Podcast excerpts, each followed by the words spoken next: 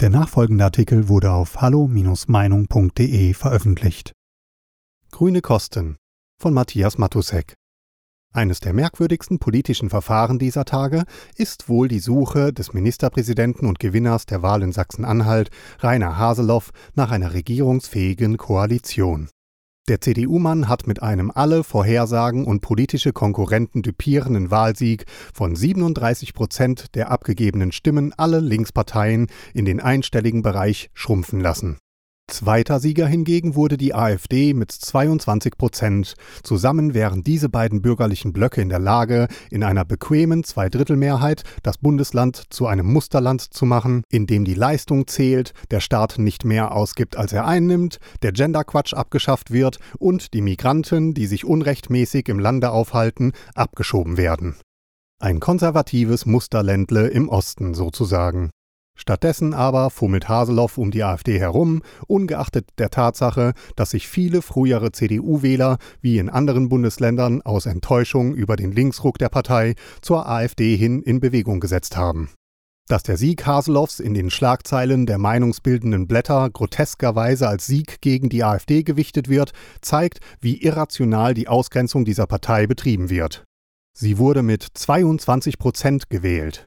Knapp ein Viertel aller Wähler also gelten nach den Worten des CDU-Ostbeauftragten und AfD-Gegners Marco Wanderwitz als Menschen, die diktatursozialisiert sind und in der Demokratie nicht angekommen. Ist Opposition etwa kein demokratisches Verhalten? Und ist es nicht gerade ein Zeichen für diktatorisches Denken, dass man politische Gegner ausgrenzt? Die Grünen, die nur mit Mühen die 5%-Hürde gemeistert haben, haben eine Regierungsbeteiligung, also die Fortsetzung der bisherigen Koalition mit CDU und Sozialdemokraten, bereits abgelehnt, nun stünde noch die FDP zur Verfügung. Diese alleine jedoch würde nicht ausreichen, es müsste tatsächlich noch einmal um die auf das Gewicht einer Splitterpartei abgesunkene SPD geworben werden. Die Grünen heben sich auf für den ganz großen Coup im Herbst, für die Bundestagswahl, aus der sie hoffen, als Sieger einer möglichen Linkskoalition das Kanzleramt zu besetzen. Dann wird man sehen, wie erfolgreich der Kampf gegen das eigene Volk weitergeführt werden kann, von einer Partei, deren Parteichef mit Deutschland gar nichts anfangen kann und deren Mitglieder unter der Parole Deutschland, du mieses Stück Scheiße demonstrieren. Sicher, in der Zwischenzeit hat selbst die Bundeskanzlerin, einstige Chefin der einstigen konservativen CDU, keinen Bock mehr auf Deutsche, sie nennt sie die in diesem Land schon länger lebenden Bürger, und denen, so sieht es aus, ist sie keinen Amtseid mehr schuldig, mit dem sie einst versprach, das Wohl des Volkes zu mehren und Schaden von ihm abzuwenden. Mittlerweile werden die Abgaben dieses Volkes, es zahlt weltweit mit die höchsten Steuern, dazu genutzt, den südlichen europäischen Staaten die Rente zu garantieren, während die heimischen Rentenkassen leer sind und die ausgezahlten Beträge zu den niedrigsten in Europa gehören. Darüber hinaus verpflichtete sich die Regierung, Hunderttausende Elende aus muslimischen Ländern, meist Ungelernte, auf Kosten des Gemeinwohls durchzufüttern.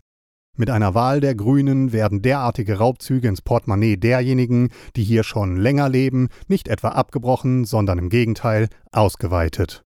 Rund 50 Milliarden zusätzlich werden nach Berechnungen des Handelsblattes dann erforderlich sein, um all die Versprechungen aus dem grünen Wahlprogramm zu erfüllen, denn die Grünen sind entschlossen, das Weltklima auf deutschem Boden zu retten, also auf einer winzigen Fläche, die einen noch winzigeren Bruchteil zur planetarischen Emission beiträgt, selbst wenn sich die deutsche Bevölkerung umbringen und alle industriellen Tätigkeiten einstellen würde.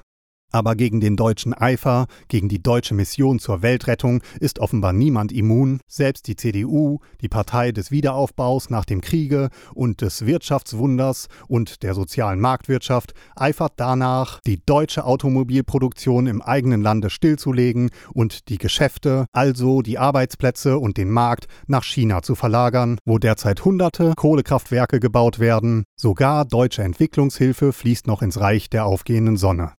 Weit und breit ist keine politische Kraft in Deutschland zu erkennen, die diesen Wahnsinn unterbinden möchte, mit relativer Ausnahme der schmalbrüstigen FDP, einer Partei, deren Umfallerqualitäten beachtlich sind. Und natürlich jener anderen Partei, die ihr Programm schon im Namen trägt, der Alternative für Deutschland. Ausgerechnet diese einzige Oppositionspartei jedoch wird durch ein Zusammenspiel von Exekutive und Legislative und der sogenannten vierten Gewalt, der Presse, zum antisemitischen und rechtsradikalen Paria erklärt und aus dem Spiel genommen. Diesen bösen Zauber könnte sich selbst Sauron, der abscheuliche aus dem Gut-Böse-Epos Herr der Ringe, nicht giftiger einfallen lassen. Weitere Beiträge finden Sie auf hallo-meinung.de. Wir freuen uns auf Ihren Besuch.